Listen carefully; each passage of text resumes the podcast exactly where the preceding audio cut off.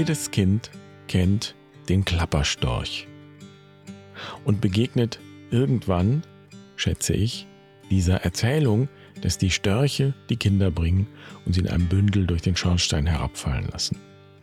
Der Ursprung dieser Vorstellung liegt möglicherweise in der Tatsache begründet, dass Störche in der Nähe von feuchten Wiesen und Sümpfen leben, weil sie dort nach Nahrung suchen. Und früher hat man geglaubt, dass die Seelen der ungeborenen Kinder sich dort in den Sümpfen aufhalten. Und so entstand vielleicht die Vorstellung, dass die Störche uns die Kinder bringen. Und auch wenn das nur eine Legende ist, kann man doch eines sagen über Störche. Sie sind gute und engagierte Eltern.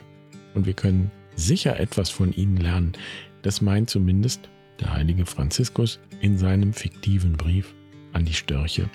Und hier kommt die 20. tierische Weisheit und damit herzlich willkommen bei Barfuß und Wild. Ich bin Jan, schön, dass du dabei bist. Ich freue mich, diese Folge mit dir zu teilen.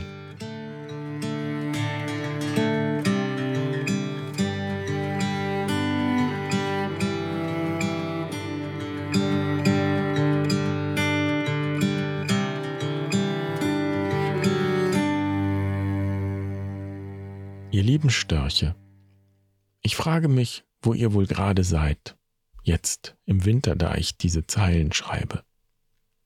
Sicher habt ihr es warm und sonnig im Süden. Die leeren Nester, die ihr hinterlassen habt, sind jedoch kein Anblick, der mich traurig machen würde. Ganz im Gegenteil. Sie erinnern mich daran, dass ihr zurückkehren werdet. Und wenn ich euch vor meinem inneren Auge sehe, denke ich schon jetzt an den Frühling und den Neubeginn. Es erstaunt mich nicht, dass unsere Vorfahren in Europa euch Störche als Glücksboten verehrt haben. Denn wenn ihr im Frühjahr von eurer langen Reise aus dem Süden zurückkehrt und eure Horste auf den hohen Bäumen, Felsen oder Dächern bezieht, dann ist euer Anblick eine Verheißung wärmerer und besserer Tage, die gewiss kommen werden. Uralt ist auch die Vorstellung, dass ihr den Menschen die Kinder bringt, was natürlich nur eine Legende ist. Aber dennoch meine ich, können wir von euch etwas Wesentliches lernen über wahre Elternschaft. Unermüdlich seid ihr den ganzen Sommer in den Wiesen unterwegs, um eure stets hungrigen Kinder zu füttern und ihren Durst zu stillen. Bei Sonne breitet ihr eure Flügel über ihnen aus, um Schatten zu spenden und ebenso schützt ihr sie vor Regen. Dann verlassen die Jungen das Nest, um mit euch die Futtersuche zu lernen und wie man die Aufwinde nutzt, um sich hoch in den Himmel zu schrauben. All das sind Vorbereitungen für die große Reise in den Süden und jenen Tag, an dem eure Jungen diese Reise antreten, und zwar ganz alleine, ohne euch. Denn ihr bleibt noch eine Weile hier, um euch auszuruhen von der Elternzeit. Ich habe mich immer schon gefragt, woher eure Jungen den Weg eigentlich kennen. Denn sie sind ihn ja noch nie geflogen. Offensichtlich müssen sie den Weg aber gar nicht kennen. Sie tragen, so scheint es, alles, was sie brauchen, in sich. Das Zutrauen in eure Kinder liebe Störche, erinnert mich daran, dass wir immer nur Raum schaffen können für das Neue und den Neubeginn. Und dann braucht es eben Vertrauen. Denn das Neue selbst können wir nicht machen oder erschaffen. Dann wäre es nicht das Neue. Wir können seine Ankunft nur willkommen heißen und Ja sagen, so wie es Maria tat als sie schwanger wurde und ihren Sohn zur Welt brachte und, wie es heißt, alles in ihrem Herzen bewahrte. Dieses Urvertrauen in das Neue möchte ich lernen und ich danke euch für die Erinnerung daran und euer Beispiel. So bin ich in Liebe, euer kleiner Bruder Franziskus.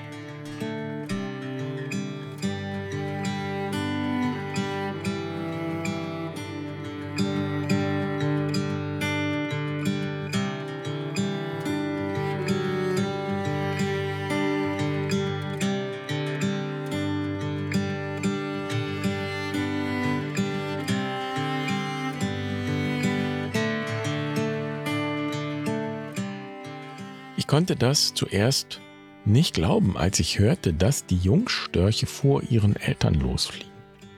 Und dann habe ich das selbst beobachtet, denn wir haben hier viele Störche in den Rheinauen und wir sehen jedes Jahr von Juni bis August, wie die Jungstörche mit den Alten das Fliegen üben, wie sie lernen, die Thermik für ihren Flug zu nutzen und sich hochzuschrauben in die Lüfte. Offensichtlich werden die Jungstörche da vorbereitet für ihre große Reise, die sie dann ganz alleine antreten. Wie eine Initiation. Und dann stellt sich mir die Frage, wie das eigentlich bei uns Menschen ist in unserer Kultur. Wie findet bei uns Initiation statt?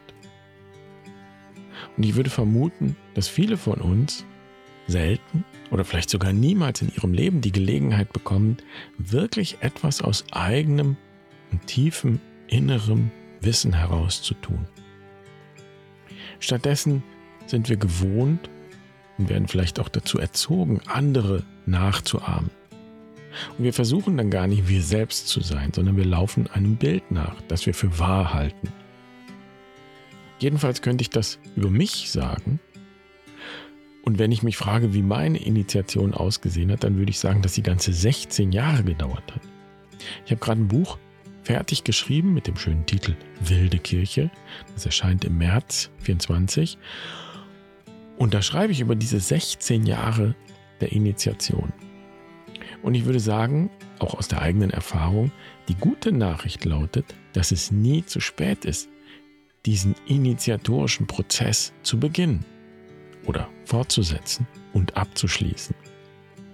Und letztlich ist es ein bisschen lustig, aber ich fürchte auch, dass Barfuß und Wild als Lebensschule eigentlich nur entstanden ist, weil ich mir selbst genau das gewünscht habe. In diesem Sinne, willkommen bei Barfuß und Wild. Und vielleicht ist es ja auch so ein loser Faden einer nicht abgeschlossenen Initiation, der dich zu uns geführt hat. Lass es uns zusammen rausfinden. Wie das geht, erzähle ich dir jetzt nicht. Das steht ja alles lang und breit auf der Webseite bei uns. Schön, dass du heute dabei warst. Ich wünsche dir einen wundervollen Tag und sage bis morgen. Mach's gut. Pace bene.